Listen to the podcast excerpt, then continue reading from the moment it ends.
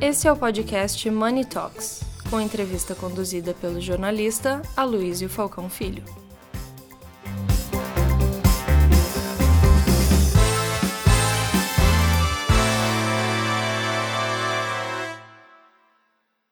Bom, começando agora o nosso segundo painel com o Gilberto Xandol, presidente da JBS Brasil. Mas antes de da gente é, passar a palavra para ele, eu queria chamar o Paulo Castro, que é o CEO da Sovos. A gente fala muito dos desafios aqui é, do empreendedor, do CEO.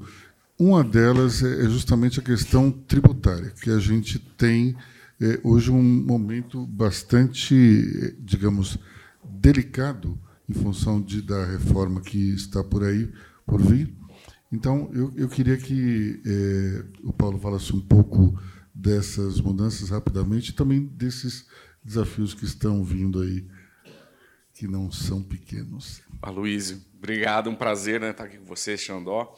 Falar de reforma tributária é bem complexo, né, é um assunto bem extenso. A gente tem acompanhado com muito, muita atenção, muito carinho, né, porque vai, vai mudar aí o dia a dia de, de todos nós aqui, né? Então, uma reforma que passou pela Câmara, PEC 45. Ela foi desenhada né, para simplificar radicalmente a questão dos tributos. Eu diria que hoje, depois da transformação da Câmara, né, nas emendas e nas alterações de benefícios, isenções, acomodações políticas, ela se transformou. Ela era muito, vamos assim, um, um propósito muito claro de simplificação para o setor produtivo. Hoje a gente vê uma transformação na Câmara enorme que aconteceu e o Senado está agora com 58 emendas constitucionais para se alterar essa proposta de reforma tributária.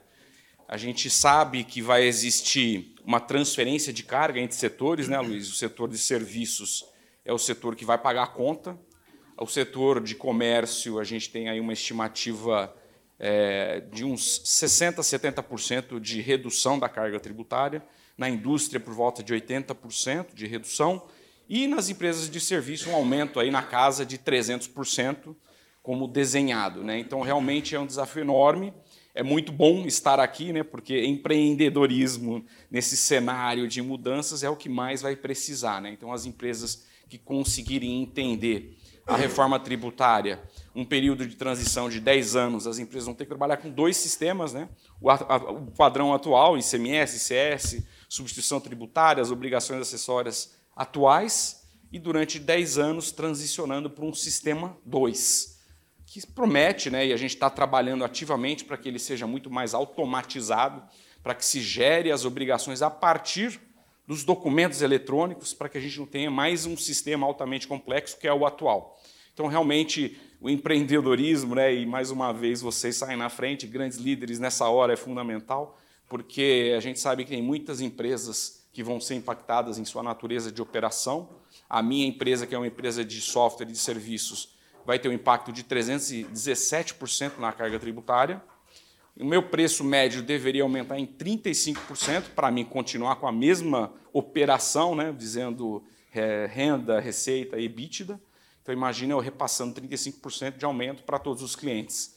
Ah, mas agora vai ter o crédito amplo e restrito. Legal, então isso anula um pouco o efeito. Mas como que vai funcionar esse crédito amplo e restrito?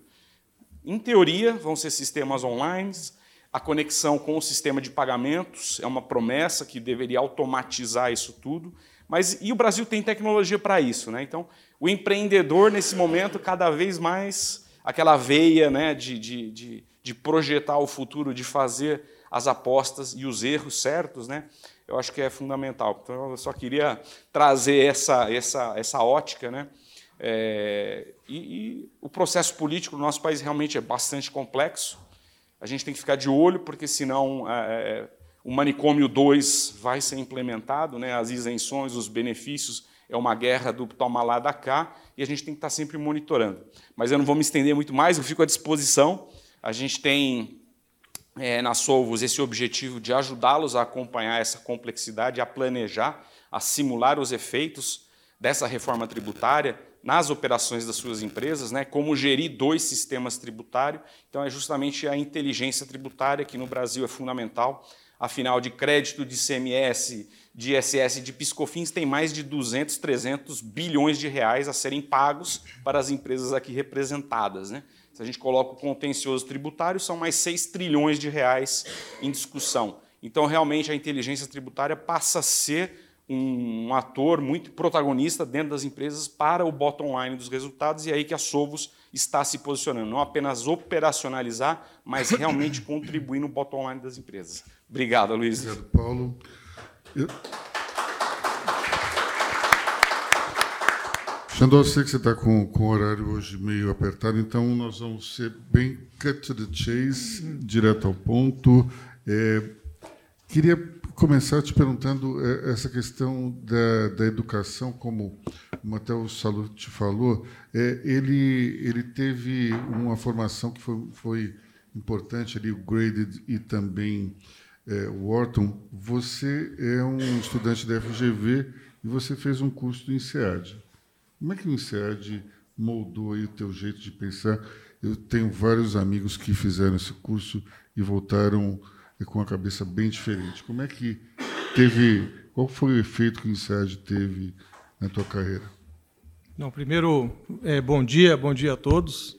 Prazer estar aqui. Luiz, obrigado pelo convite.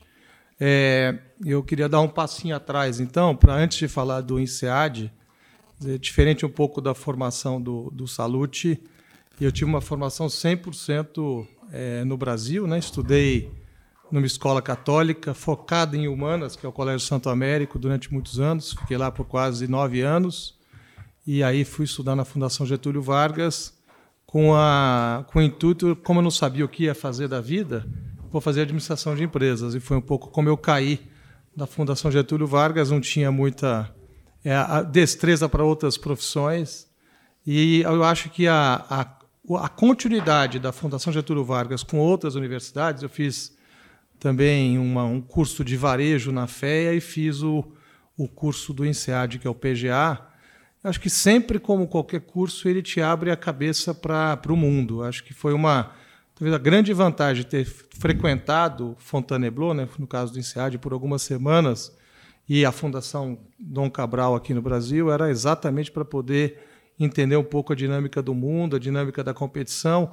E, e, foi muito interessante, porque apesar de você ter a curiosidade de conhecer o lado mais global, a gente chega lá à conclusão que os problemas são os mesmos, né? só muda os interlocutores e as soluções são variadas de acordo com a diversidade que você tem de opiniões. Então, acho que diversidade de opiniões e a, e a constatação que os problemas são sempre os mesmos, o que muda são os interlocutores, tenha sido um grande aprendizado e recomendo muito essa, essa visão. Eu não tive aí a, a chance de poder feito um MBA fora, quis muito fazer ao longo da minha, da minha vida, mas não, não tinha condições financeiras de poder bancar. E, mas acho que o complemento através desses cursos, como foi o caso do PGA no Infontainebleau, realmente abriu a minha cabeça para a questão da diversidade de opiniões e, a, e, o acolhimento da diversidade na formação do, da, da proposta final, do conteúdo final. Como é que foi é, você sair? Você trabalhou em finanças na, na Cooper Lybrand e foi para o marketing comercial como é que é jogar, digamos, de goleiro e depois de atacante? É, eu, eu até tinha esquecido que eu tinha passado pela Coopers, agora você falou, eu lembrei. Porque eu, eu quis trabalhar muito cedo, né? Eu, muito jovem, entrei na faculdade, eu já fui o primeiro estudante da, da Fundação Getúlio Vargas, que não permitia que você trabalhasse, né? porque criava umas janelas de, de aula que não permitia que você tivesse chance de poder trabalhar, mas eu encontrei uma forma, fui trabalhar na Coopers, e fui ser trainee auditor de impostos, né? uma coisa que hoje em dia eu olho e falo, o que, que eu fui fazer lá, né? Então comecei no mundo da. Nisso da, você tem alguma coisa a ver com, com o Paulo, então? Não, não, eu comecei a minha vida na área de auditoria de impostos na Coopers. E logo eu vi que eu era muito jovem para poder, primeiro como auditor, depois como consultor, eu fui migrei para a área de consultoria. Eu era muito jovem para poder dar palpite na vida dos outros. Né? Falei, não, eu tenho que andar muito mais quilômetros para poder aprender antes de poder falar sobre os outros, etc. Então eu resolvi, nesse momento, seguir uma carreira que é, que é a carreira que eu tenho até hoje, que é uma empre de, de empresas 100% brasileiras. Então, talvez esse lado da Coopers tenha sido o lado mais internacional, mas aí eu entrei e fiquei 21 anos na, na antiga Sadia, hoje BRF, e entrei como estagiário na área financeira, que era a minha, minha porta de entrada, e fiz lá uma longa jornada em várias funções. E também entendi que para poder ser alguma coisa eu tinha que ser vendedor. Né? Então passei pela área comercial antes de ser trade, antes de ser, ser marketing, depois de tocar alguns negócios na época da Sadia. Mas o lado que talvez me despertou mais essa, essa mudança de carreira foi o lado financeiro como controller e virar um, um agente de vendas. Né? E eu, eu falo muito e acredito demais que todos nós aqui, em algum momento da vida, tem que passar pela área comercial, área de vendas. Acho que é uma grande escola para você aprender a sentar, ter resiliência, ouvir, ter contra-argumentos, né? criar resiliência em você poder ir uma vez, a segunda e a terceira. Agora não tem nada melhor do que uma boa venda e você vender, vender bem, ganhar dinheiro. Então isso é uma coisa que reforça um pouco sua, os seus aprendizados futuros, né? Te dá muita base para você fazer outras coisas na vida. Então, as, as transições foram grandes do, de, contro, de controller financeiro, auditor de impostos, vendedor, trade marketing, depois diretor de marketing da época da Sadia, depois eu toquei os negócios do Brasil e os negócios internacionais da Sadia durante quase 21 anos. Mas não é primeira vez que você está no grupo JBS, na época da Vigor, também você teve essa experiência, né? Hum. É, bem lembrado. Então, eu falei das empresas brasileiras, né? Eu acho que eu tenho, tenho um lado da paixão pelo Brasil mesmo. Eu acho que eu, a minha vida inteira, quando eu fui, fui quase que chamado para ir para uma empresa internacional, eu sempre falei, não, eu não, não vou para aí. Então, foi sadia durante praticamente 21 anos. Depois fui Natura durante dois anos, é uma empresa também maravilhosa, uma empresa que tem valores muito muito consolidados. E aí na sequência eu assumia na, aí no grupo JBS, quando já era tinha sido comprado o grupo Bertin, a, a Vigor acabou vindo na aquisição e eu assumi a posição de CEO da Vigor durante quase 10 anos e foi a minha primeira entrada então no grupo JBS no lado dos lácteos. Eu né? não entendia nada de lácteos também. Quando eu migrei dos frigoríficos, né, de frango e suíno, eu fui para a Natura cuidar de shampoo, né, que não era uma, uma área para mim mais adequada em termos de conhecimento de produto, né? E, e, na Natura eu cuidei de ecos e a categoria era a categoria de cabelos. Eu falei, puxa, eu vou ter que aprender, eu vou ter que aprender muito sobre essa categoria mesmo, porque não tinha experiência própria. Né? Mas aí é isso. Então aí veio a Vigor e a JBS entrou na minha, na minha carreira em 2011 e estou lá até hoje em várias funções. E a primeira foi a Vigor. É, e como é que foi voltar para o setor de, de, de, carnes? Você que ficou tanto tempo lá na, na Sadia, é, qual foi a diferença de cultura que você percebeu e como é que é, foi participar de uma empresa que, que tem um, um ritmo de crescimento tão frenético? Eu acho que não tem muita. Assim, acho que as, as grandes diferenças das duas companhias está em efetivamente como é que elas é, lidam aí com o lado mais arrojado de empreender. Né? Eu acho que a JBS tem por sua natureza um lado empreendedor muito muito forte, né? E, e esse aprendizado na época que eu, que eu convivi na Sadia não era o lado mais mais preponderante. Eu acho que sim. Na, na JBS, o lado de tomar risco, com crescimento acelerado, valorização dos valores da companhia desde a origem. Né? Hoje nós estamos comemorando, hoje nesse ano, né? comemorando 70 anos na JBS, de uma empresa que surgiu no interior de Goiás, com uma casa que era um açougue do seu Zé Mineiro, e hoje nós estamos aí diante de uma empresa que tem um impacto é, muito grande no mundo. Né? Hoje, é, não era esse o nosso intuito, mas nos tornamos a maior empresa de alimentos do, do, do mundial, mas que faz com que o que a preponderância dos valores que surgiram lá, que tem o, o lado do empreendedor como fator chave de sucesso, a empresa que é. Então, de verdade, a gente tem uma empresa com pessoas muito disciplinadas, simplicidade, foco no resultado, foco com atitude de dono, de estar junto, Então, isso tudo é, é um, é um, são, são questões que são diferentes das empresas anteriores. Eu acho que a JBS tem esse diferencial: tomador de risco, empreendedor e muitos valores ainda da, da própria origem, né, do próprio seu Zé Mineiro, há 70 anos atrás, ainda são muito presentes no dia a dia da companhia. Mas a impressão que eu tenho, é, analisando o seu trabalho recente, é que você teve que é, abrir espaço para enxergar novos mercados e novos negócios. É, não que você não fizesse isso antes, mas passou a ser uma das prioridades do seu trabalho, né?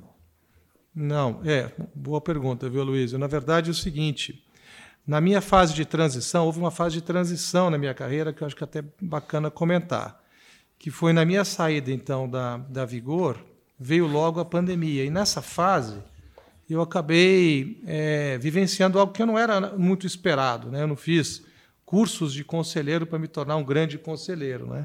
Talvez a vivência do dia a dia, as experiências pregressas ajudaram muito nisso. Eu acabei ingressando em sete conselhos de administração nessa transição durante a pandemia, entre eles a própria JBS Global, então fui membro do conselho da JBS Global por cinco anos e liderei alguns comitês, então e acabei entrando, que estou até hoje, né, na, na, na IP, que é a Química Amparo, na JSL Logística, entrei, até o pessoal acha que é brincadeira, mas eu entrei naquela na, na Xandô, que é leite e suco, né? Todo mundo fala, mas é sua empresa, você, você só voltou para a sua empresa. Eu falei, não, não voltei, porque lá é Xandô e não Xandó, de sucos e leites. Então, eu, essa diversidade, estou em duas empresas em, que são da Endeavor, né? que é a Bencorp e o, e o Saúde da Gente, empresa, aí pelo lado mais de mais social, o que eu, o que eu entendi desse processo é que me gerou uma, um aprendizado lateral de multinegócios que eu acho que me credenciaram para essa, essa posição mais recente de poder assumir uma cadeira que eu, que eu tenho hoje, que é da JBS Brasil, que são multinegócios. Né? Então, a JBS no Brasil, primeiro, é, emprega quase 151 mil colaboradores, se tornou aí a maior empregadora do Brasil hoje, né? no, no passado aqui, as últimas duas, três semanas é, engloba vários negócios, entre eles o que a gente é mais conhecido, a própria Friboi, a Seara, né, que comparando já é quase do mesmo tamanho de uma BRF, o que era inimaginável talvez há 10 anos. Né? Temos a Swift, que são 670 lojas, que muitos de vocês já tomara que já tenham vivenciado a experiência dos produtos e a experiência das lojas. Temos também uma maior operação de couro, né, de venda de couro para o setor calçadista, móveis do mundo, então a empresa maior do mundo, pela quantidade do abate que a gente tem bovino aqui, e temos uma divisão de novos negócios que, que surgiu, que naquela época, quando surgiu, não era exatamente esse o intuito, mas que foca muito na questão da economia, na economia circular. Então a gente tem lá desde o biodiesel, higiene e limpeza, uma JBS ambiental que aproveita quase 30% de todos os resíduos que a gente tem nas nossas plantas. Então, essa multidiversidade de negócios, talvez aí na minha, nas minhas vidas anteriores, aí talvez tenha sido reforçado pela presença nos conselhos, acho que me ajudou e tem me ajudado muito a poder estar numa posição como essa, né? liderar um time como esse. E entendendo também, a pessoa fala, mas Xandó, é, é muito difícil, né? um negócio tão grande, de faturamento alto, complexidade, vários negócios. É, nós temos, eu até falo, respondo que, que não é um negócio muito complexo, mas você trabalha 20 horas por dia, também não é assim, porque nós temos uma cultura de focar em gente, né? gente muito boa. Então, cada um desses negócios que estão espalhados pelo mundo, né, e não é diferente do Brasil, tem, a gente procura ter as melhores pessoas tocando esses negócios. E o foco em gente na vida real né, transforma o nosso dia a dia um pouco mais, mais leve, né? Logicamente que os assuntos mais difíceis acabam vindo, mas o dia a dia dessas grandes companhias, né? vou pegar o caso da, da Friboi. Só a Friboi fatura 55 bi no Brasil. Quer dizer, é muito grande. Você fala, mas é muito, deve ser muito complexo. Seria muito complexo se não tivesse as melhores pessoas tocando essas grandes companhias. Bom, e como é que a empresa se, se coloca diante dessas mudanças de hábito? Como, por exemplo, é, as pessoas falam muito hoje veganismo, vegetarianismo. Como é que vocês estão se posicionando em relação a essas mudanças do consumidor? Olha, nós temos. É, eu, vou, vou recorrer aqui à nossa estratégia que, não, que é simples, a gente não tem uma estratégia super complexa. A estratégia da JBS ela é, é multigeografias, então estar em vários locais do mundo, e multiproteínas. E nas multiproteínas, a gente até entrou recentemente no mercado de peixes, né? temos uma operação grande na Austrália de salmão, e também, junto com isso, nós compramos três empresas e temos uma empresa no Brasil que está ligada aos produtos vegetais. Né? Então a gente acredita que nós temos que dar a opção variada de todas as proteínas. Então a gente não pode se focar só na proteína animal, na proteína vegetal. Estamos desenvolvendo também a proteína feita em laboratório como algo ainda é, embrionário, mas poder a ser, a ser desenvolvido. Eu acho que nós temos que ter a democratização da proteína, é nisso que nós acreditamos, até porque existe mesmo uma mudança de hábito e nós temos que estar muito como empresa do tamanho que a gente é e com a responsabilidade que a gente tem né, de poder oferecer alimentos para o mundo, né, o nosso propósito é atender o mundo. A gente sabe do crescimento populacional, a gente sabe da insegurança alimentar né, que, que existe no mundo. Então a gente tem que estar presente com quantidade e diversidade de proteínas, uma pelo hábito, pela mudança de hábito, outra pela nossa responsabilidade. Quando você fala na, na questão ambiental desse, desse reaproveitamento de 40% de resíduos, como é que surgiu essa, essa ideia dentro do grupo? Como é que ela é implementada? Não, a forma como surgiu foi muito simples. Nós vimos muito, antes até da questão da lei dos resíduos sólidos, que nós tínhamos muito, muito desperdício, né? E, e custava. Na época foi muito mais pelo lado econômico do que pelo lado ambiental. Custava muito caro para tirar os resíduos das próprias das plantas. Imagina a quantidade de plantas que nós temos no Brasil. Então custava muito caro. E aí nós tivemos a ideia naquela ocasião, foi por que a gente não pode criar uma empresa de reciclagem com nossos próprios resíduos e fazer com que a gente pudesse coletar em cada uma das plantas, ter uma célula dessa empresa, que é, é a JBS Ambiental, para que pudesse coletar esses resíduos, processar os resíduos, vender e transformar isso em novos insumos para nós. Então, hoje a gente faz isso, a gente vende parte desses produtos, desses insumos para fora, inclusive, e reverte 100% disso para dentro da própria companhia, em poder aumentar a nossa circularidade dentro da cadeia. Essa, essa estratégia de, de ir atrás de uma empresa produtora de salmão na Austrália, isso pode ser replicado aqui no Brasil também? Pode, pode sim. A gente tem. É, a gente entrou no negócio de proteína de peixe acreditando que ele tem uma, uma similaridade muito grande com o nosso negócio de aves, né, que está ligado a rendimento e conversão alimentar.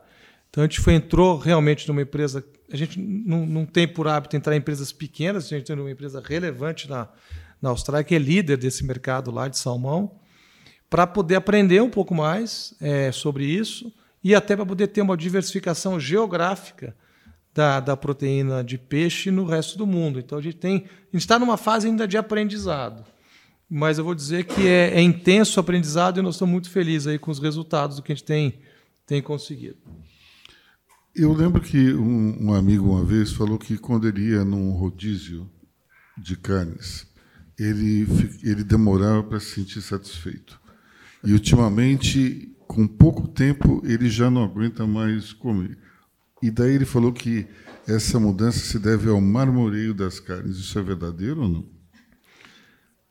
É, eu vou dizer para você que sim. Eu vou dizer que sim. Não tanto, não tanto no Brasil. O Brasil ainda tem uma, uma carne muito menos gordurosa do que quando você compara a uma carne no Japão, que aí sim do aguil é muito com nível de marmoreio extremo, né, que tem uma, uma graduação que vai de 1 a 9 no Japão é marmoreio 8 e 9. Quando você vai para a Coreia do Sul é marmoreio 6 e 7. Quando você vai para os Estados Unidos, que talvez lá o rodízio possa ter mais efeito de saciedade rápido, também o marmoreio lá é entre 5 e 6. Já o Brasil, o nível de marmoreio é 1 e 2, de 2 a 3. Existem algumas, alguns, algumas marcas que investem no marmoreio, que é o teor de gordura entremeada na carne, que dá mais sabor, mas também dá o sentimento de, de satisfação mais rápido. Mas a gente acredita que o Brasil vai ter sempre esse perfil de um nível de gordura menor. E essa é uma performance, é uma forma como o Brasil se desenvolveu ao longo dos anos, em termos de, de carne bovina, em poder oferecer algo mais, um, mais magro para o mundo. Então, nós somos aí grandes exportadores de carne bovina para a China, que tem uma similaridade de consumo e hábitos de consumo do Brasil. Então, assim, no final do dia tem, tem consumo para todo mundo, né? E tem carne para todo mundo, de acordo com o teor de marmoreio. Como é que você é, se reciclou para entrar nesse mercado e entender melhor essas características específicas aí da proteína bovina? É boa pergunta também, Luiz. É o seguinte, eu vou, vou roubar aqui o, o, o, que o Salute falou, né? Vou pegar emprestado. A gente acredita na JBS que nada realmente vem de graça. Tudo vem com muito esforço. Acho que na vida de todos nós é assim. Então a gente se dedica muito a poder aprender, ouvir, aprender, se dedicar para poder estar tá com quem conhece mais do que nós. A, a palavra de poder trazer gente que sabe mais do que nós é sempre verdadeira. Então a gente está perto de poder aprender e está disposto a querer aprender, em alguns casos reaprender, é, é muito importante para isso. Então é dedicação, tempo, dedicação e atitude para poder fazer isso. Nós temos uma, uma forma de poder trazer e atrair pessoas dentro da companhia e selecionar pessoas para o grupo que não é muito trivial. Nós temos um comitê de seleção que avalia 100% das pessoas que entram na companhia, 100%, onde prevalece é, entre a competência e a atitude, a gente aceita que a competência é meio default. Mas se for para decidir, eu vou sempre decidir pela, pela atitude. Porque quem tem atitude vai em busca do conhecimento. E nem todo mundo que tem o conhecimento tem atitude. Então, para aprender esse negócio do boi, tem que ter atitude para poder se dedicar, ir atrás, ir nos mercados, viajar, porque não tem outro jeito para poder aprender isso. Então, é, o que você está me dizendo é que a atitude ela está muito ligada, nesse caso, à curiosidade da pessoa, ou não? Não é mais do que isso. É mais do que isso. É também é curiosidade, mas é a vontade de querer crescer, vontade de querer ser alguma coisa na vida, vontade de querer impactar na vida dos outros, em oferecer uma condição melhor para as pessoas. É realmente uma forma de a gente conduzir os negócios. A gente acha que as pessoas que têm atitude de poder fazer chegam mais cedo, vão embora mais tarde, se dedicam mais horas, estudam quando não obrigatoriamente foi dado a ele uma universidade. Então, é nesse tipo de perfil é que a gente tem um investimento. E é interessante, viu, Luiz, que nós temos assim é, um pouco diferente da, do que o Saúde comentou da da universidade que ele tem, né, do MBA, eu até não sei se é um MBA ou se é uma universidade, no caso da universidade. Né? Nós temos um, uma, uma escola de negócios dentro da JBS, só que a nossa escola de negócios ela começa com crianças no ensino fundamental, com 12 anos. Nós temos a escola quase 13 anos já aqui, e essa escola ela forma com o MEC, né, as disciplinas do MEC, mas forma líderes de negócio para o futuro. Então, eles ficam conosco lá, do, com, de, entram com 12, saem com 18 anos. E toda a grade curricular dessa escola, é uma escola 100% custeada pela JBS, ela tem período integral.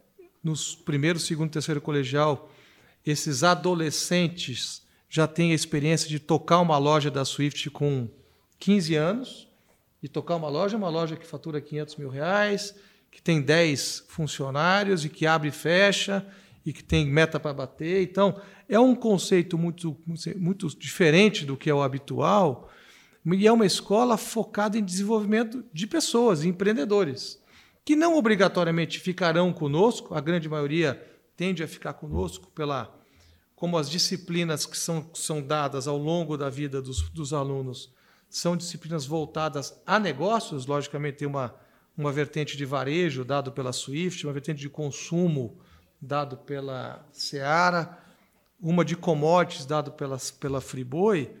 Mas o que eu queria linkar com a tua pergunta é o seguinte: a seleção, processo de seleção desses 150 alunos que entram todos os anos, lá com 12 anos de idade, está baseado também nas atitudes, na, na, na uma forma que a gente tem de poder convidar essas crianças a participar do processo seletivo baseado nos nossos valores. A gente acha que a chance que tem de dar certo, se entra do jeito certo, com a vontade, se desenvolver, etc., o nosso aprendizado é que dá muito mais certo.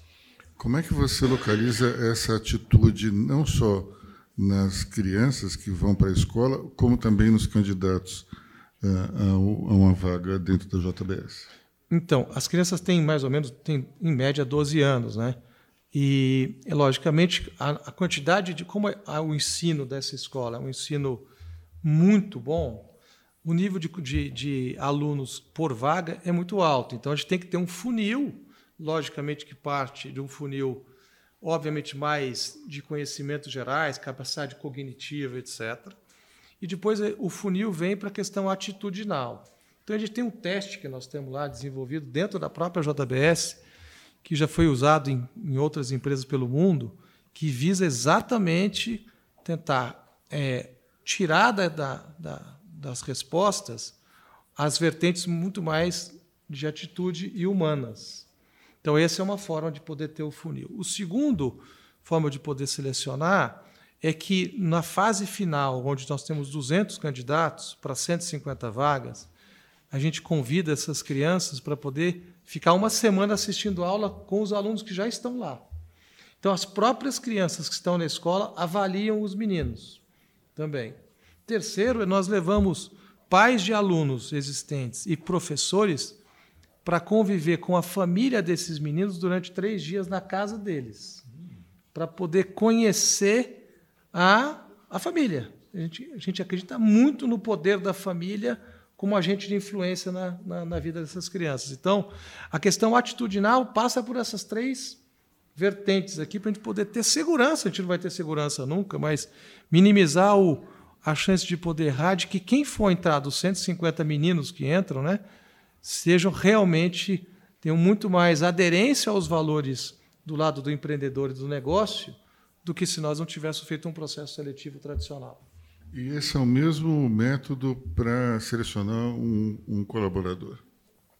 É, dado, sim, de, em diversos, diferentes graus, mas praticamente a, esse comitê de seleção que a gente usa dentro da JBS há muitos anos, ele tem uma pré-seleção pela competência, e aí é submetido a um comitê de seleção que vira o que é o atitudinal, onde as perguntas não tem nada inerente ao que a pessoa vai fazer, mas sim aquilo que ela acredita, como é que é a organização da família, de onde que ele veio, quais foram as coisas que mais valorizou ao longo da, do seu desenvolvimento, onde este comitê ele tem a prerrogativa de vetar a entrada, porque a gente sabe que a pessoa tem o conhecimento, mas não obrigatoriamente se tem alguma questão que suscitou algum tipo de dúvida que não vai dar certo ao longo dos anos. Quer dizer que o chamado soft skill é muito mais importante nessa hora do que muito. necessariamente o hard skill. Né?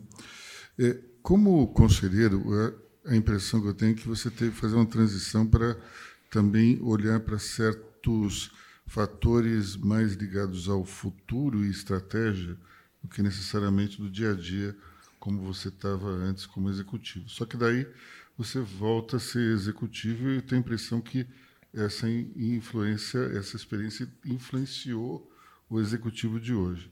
Como é que você está olhando para o futuro da JBS Brasil? Não, eu acho o seguinte: nós não somos uma empresa que. Não, primeiro, te respondendo. Com certeza, ter passado pelos conselhos, e ainda em alguns eu continuo, faz você olhar cada vez mais o, o mundo né, dos negócios de uma forma muito mais ampla. Né? E a questão da estratégia, visão de longo prazo, ela, ela prevalece em alguns desses conselhos. Mas o nosso mundo é muito dinâmico, né? O Brasil é muito animado, né? Toda hora a, o foco no dia a dia e o foco nas coisas que nós temos que controlar, com todas as diversidades do que acontece no nosso dia a dia, te empurra a você ter uma visão muito mais do curto e médio prazo do que do longo prazo. Então, acho que essa, essa visão nos conselhos ainda também prevalece. Não, não, os conselhos não estão aí discutindo os próximos 10 anos do futuro do setor aí de casa, pia, é, é o caso lá da, da IP, da Química Amparo, mas sim como é que a gente garante o crescimento, o market share. E acho que isso é um pouco do, do que é a JBS Brasil, né? uma empresa muito aguerrida naquilo que faz, né? acredita que o, crescimento virá com capacidade de trabalho e prospecção desse, desses mercados através de, de é, suor mesmo, estar tá perto dos clientes, perto dos consumidores. Então, eu não acho que teve uma grande transição. Eu acho que são aprendizados que são contínuos e que vão se somando. É, de verdade, o grande aprendizado da, de liderar uma empresa como é a JBS e a JBS Brasil é muito mais a diversidade de negócios que você, uma hora você está falando de é, fábrica de lata, outro dia você está falando do biodiesel, outro dia você está falando do marmoreio da carne bovina, outro dia você tem que falar que houve uma, uma, uma vaca louca, uma BSE, que impactou e fechou o mercado da China. Então, essa, essa dinâmica essa diversidade, de verdade, nos empurra um pouco mais para a visão de curto e médio prazo. Bom, como o Xandó está com o horário apertado e tem um voo aí para pegar, eu vou, vou encerrar esse painel aqui, sem antes pedir, evidentemente, uma salva de palmas. Obrigado pela palestra.